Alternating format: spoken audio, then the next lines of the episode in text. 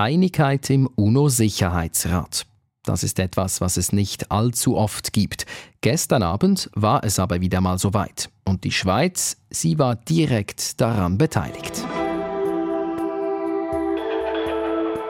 Einstimmig hat das mächtigste Gremium der UNO einer Resolution zugestimmt, die für mehr als vier Millionen Menschen in Syrien überlebenswichtig ist. Es geht um einen Grenzübergang zwischen der Türkei und Syrien. Der bleibt für mindestens sechs weitere Monate offen. Ohne die Resolution wäre er ab heute geschlossen gewesen, was schwere Folgen gehabt hätte. Also dieser Grenzübergang ist ganz wichtig für das gesamte humanitäre System. Die Organisation Ärzte ohne Grenzen hätte ihre Arbeit nicht weiterführen können. Wir blicken heute hinter die Fassade des Entscheids. Wie hat die Schweiz beim Kompromiss mitgeholfen? Was bedeutet er für die Menschen, die in der Region leben und was für jene, die dort helfen? Diesen Fragen gehen wir nach. Ich bin Dominik Brandt. Der Grenzübergang Bab el Hawa. Um ihn geht es heute. Wir befinden uns thematisch an der türkisch-syrischen Grenze in der Region um Idlib, der letzten Rebellenhochburg in Syrien.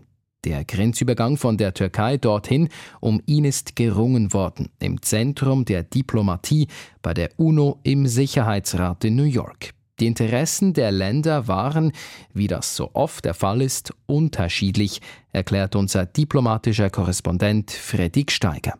Es gab auf der einen Seite viele Länder, nicht zuletzt westliche Länder, aber nicht nur westliche Länder, dann die UNO selber und die Hilfsorganisationen, die forderten eigentlich eine nachhaltige Lösung. Das heißt, eine Lösung, die mehr Planbarkeit ermöglicht, eine langfristige Öffnung von Grenzen nach Syrien für humanitäre Hilfe und möglich, möglichst auch nicht nur von einer einzigen Grenze. Auf der anderen Seite Russland, das findet, dass Grenzen zu Syrien, die nicht unter der Kontrolle des äh, verbündeten Assad-Regimes stehen, eigentlich grundsätzlich illegal sind. Am Ende hat aber Russland eingewilligt, das war nicht unbedingt erwartbar, dass zumindest diese eine Grenze in Bab al-Hawa befristet auf sechs Monate offen bleiben darf. Sie haben gesagt, nicht unbedingt erwartbar. Andere sprechen von einer regelrechten Überraschung. Jetzt ist die Schweiz seit ganz kurzem Mitglied in diesem UNO-Sicherheitsrat. Welche Rolle hatte die Schweiz bei dieser Einigung? Die Schweiz hatte eine durchaus wichtige Rolle gemeinsam mit äh, Brasilien. Diese Rolle wurde auch äh, verdankt von anderen Ländern, unter anderem von der amerikanischen äh, UNO-Botschafterin in New York. Denn die beiden Länder haben den Kompromissvorschlag sozusagen formuliert, also diesen Vorschlag, der eben vorsieht, eine Grenze darf offen bleiben für die nächsten sechs Monate, fokussiert auf humanitäre Hilfe. Die Vorarbeit für diesen Kompromissvorschlag, die haben Norwegen und Irland, die letztes Jahr im UNO-Sicherheitsrat waren, geleistet. Solche Kompromisse entstehen ja nicht über Nacht, die erfordern oft wochenlange, manchmal monatelange Vorarbeit. Aber die Schweiz und Brasilien haben dann diese Aufgabe übernommen und das zeigt auch, dass man im Sicherheitsrat eben der Schweiz eine solche Aufgabe zutraut. Und das bereits nach wenigen Tagen der Präsenz als Mitglied im Sicherheitsrat. Der Schweizer Auftakt im UNO-Sicherheitsrat, der scheint also geglückt. Was da in Zukunft noch zu erwarten ist, darüber reden wir etwas später. Zuerst widmen wir uns nun diesem Grenzübergang, der ja jetzt eben offen bleibt. Um herauszufinden, was das konkret heißt, haben wir bei der Organisation Médecins Sans Frontières Ärzte ohne Grenzen angerufen. Ihre Mitarbeitenden sind vor Ort im Einsatz. Sibyl Berger organisiert diesen Einsatz von der Schweiz aus mit und ist immer wieder mit den Personen vor Ort in Kontakt. Ohne den Grenzübergang Bab el Hawa keine Hilfe. Also dieser Grenzübergang ist ganz wichtig für das gesamte humanitäre System in die von nicht Damaskus kontrollierten Gebiete im Nordwesten Syriens. Auch wir von Ärzte ohne Grenzen, Médecins Sans Frontières beziehen die meisten unseren Waren über diesen Grenzübergang und damit können wir dann humanitäre Hilfe leisten für mehrere Millionen Menschen, die auf humanitäre Hilfe angewiesen sind in diesem Gebiet. Was wird denn alles über diese Route geliefert? Also das ist alles Mögliche. Jetzt in unserem Fall als medizinische Organisation sind, ist es vor allem auch medizinische Geräte, Medikamente, Verbandsmaterial für unsere Wundversorgungseinrichtungen. Aber dann gibt es natürlich andere Organisationen, die ähm, da Nahrungsmittel oder auch Kleidung oder ähm, Brennmittel über diesen Grenzübergang transportieren. Grenzübergang.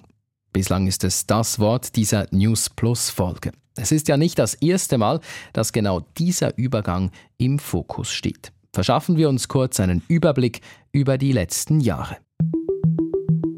Zuerst vier, dann noch drei und nun gibt es nur noch diesen einen Grenzübergang. Seit 2020 ist der türkisch-syrische Übergang Bab el-Hawa der einzige Weg, um Lebensmittel und andere Güter ins letzte Rebellengebiet zu liefern. Der Grenzübergang ist damit von zentraler Bedeutung und die verschiedenen Akteure in Syrien haben unterschiedliche Interessen, wie es mit ihm weitergeht. Der syrische Diktator Bashar al-Assad und sein wichtigster Verbündeter Russland wollen eigentlich schon lange, dass Hilfsgüter nur noch über die von ihnen kontrollierten Gebiete in das Rebellengebiet gelangen. Hinter dieser Forderung stehen Machtinteressen, sagt Fredrik Steiger. Wer Hilfe verteilen kann, kann auch Hilfe verweigern. Und wer Hilfe verteilen kann, hat natürlich mit dieser Verteilung auch Einfluss, hat Macht.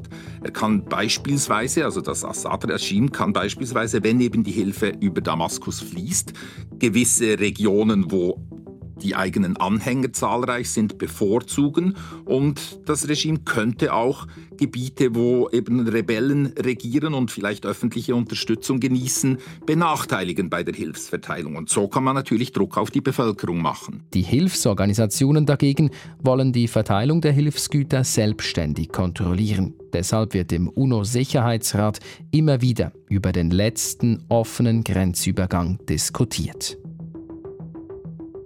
Wenn wir über die Region rund um Idlib sprechen, dann sprechen wir von der letzten Rebellenhochburg des Landes. Seit Jahren wird dort gekämpft. Die Situation für die Bevölkerung ist prekär. Frage an Sibyl Berger von Ärzte ohne Grenzen. Wie muss man sich das Leben dort vorstellen? Also dieser Syrienkrieg ist ja nun leider schon fast zwölf Jahre, dass der am Laufen ist, dieser Konflikt. Das hat natürlich zu großen humanitären Bedürfnissen geführt. Es gibt etwa 4,4 Millionen Menschen, die in diesem Gebiet leben und davon ist über die Hälfte sind intern Vertriebene. Das heißt, das sind Menschen, die nicht mehr in ihrer eigenen Wohnung, ihrem eigenen Haus sind, vielleicht auch ihre Arbeit verloren haben, die sich neu ähm, Hilfe suchen müssen und für die ist natürlich humanitäre Hilfe sehr wichtig.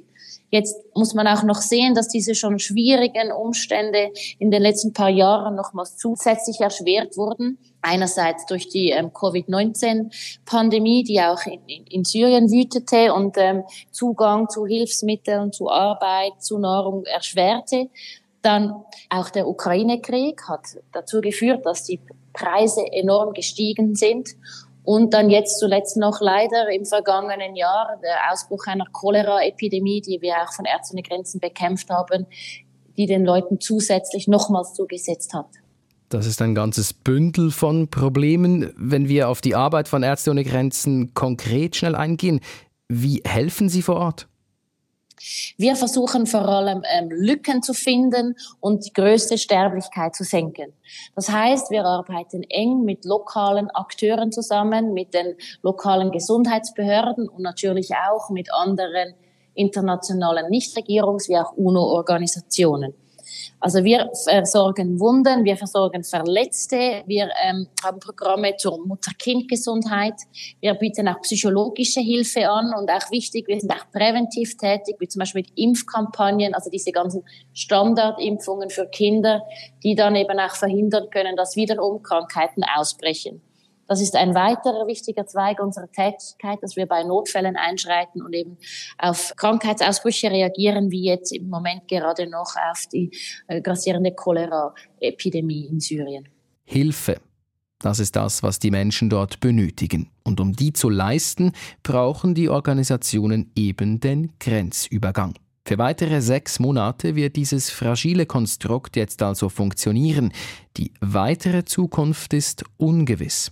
Die jetzige Lösung ist, wie übrigens auch die bisherige, keine dauerhafte. Es ist eine auf sechs Monate befristete. Im Sommer spätestens muss neu verhandelt werden ob diese Grenze, diese eine Grenze weiter offen bleibt. Der russische UNO-Botschafter Vasilij Nebenzia hat äh, ganz klar gesagt, die russische Position hat sich nicht grundsätzlich geändert. Man hat jetzt zwar eingewilligt in diesen Kompromiss in diesem Fall, aber es ist offenkundig, die Verhandlungen, das Ringen um eine Lösung, um eine Verlängerung der Grenzöffnung, das wird von neuem beginnen. Das Ringen um eine Lösung wird von neuem beginnen, sagt also unser Diplomatieexperte. Und das bedeutet für die Hilfsorganisationen eine Unsicherheit, die sie in ihrer Arbeit hindert. Langfristige Projekte bleiben so auf der Strecke, immer wieder müssen die Organisationen reagieren. Nur selbst eine dauerhafte Öffnung der Grenze wäre in den Augen von Sibyl Berger von Médecins Sans Frontières nur ein kleiner Erfolg. Man muss sich das so vorstellen, dass natürlich dieser Übergang wichtig ist, aber dieser einzige Übergang ist eigentlich immer noch zu wenig und auch die Hilfsprogramme sind immer noch zu wenig eigentlich für diese großen Bedürfnisse dieser Menschen. Also wir sprechen hier nicht von einem Idealfall, sondern von einem absoluten Minimalstandard, den wir jetzt haben mit diesem einen Grenzübergang. Ein minimaler Erfolg also, aber besser als nichts. Und für die humanitäre Situation in der betroffenen Region enorm wichtig. Kommen wir zum Schluss nochmals zurück in den UNO-Sicherheitsrat. Die Schweiz ist da ja erst seit Anfang Jahr mit dabei und im Vorfeld wurde viel diskutiert, welche Rolle sie in diesem Gremium der Macht übernehmen könnte. Es gab auch die Befürchtung, dass die Schweiz als neutrales Land zwischen den Großmächten zerrieben werden könnte. Diese Einigung nun, das ist ein kleiner Schritt in einem einzelnen Konflikt.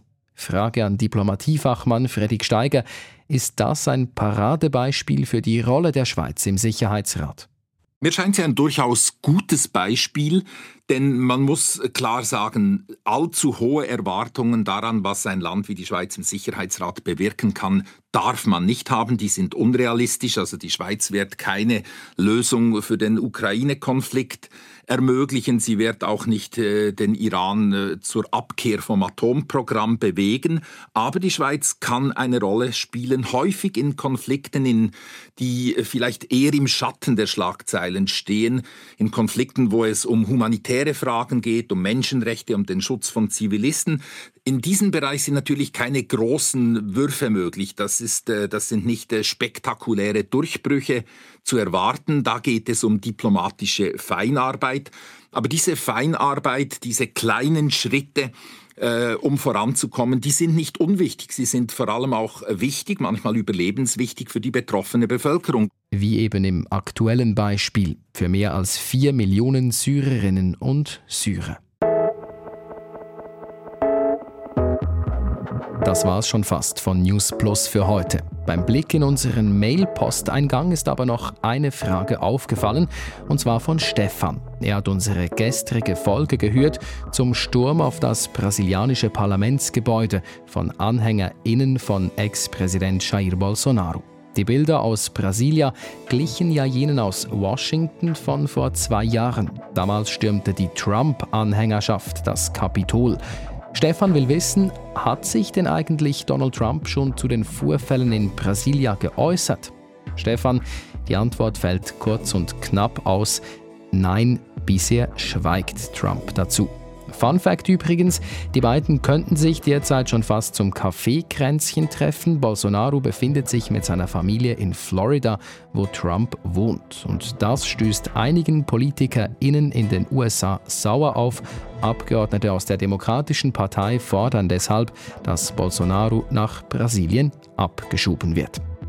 Danke Stefan für die Frage. Falls ihr auch etwas wissen wollt, vielleicht sogar einen Themeninput habt, Meldet euch via Mail auf newsplus.srf.ch oder per Text oder Sprachnachricht auf 076 320 1037.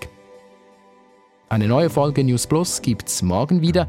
Bis dahin wünschen wir eine gute Zeit. Heute am Ruder waren Produzent Janis Fahrländer, Yves Kilchör und ich, Dominik Brandt.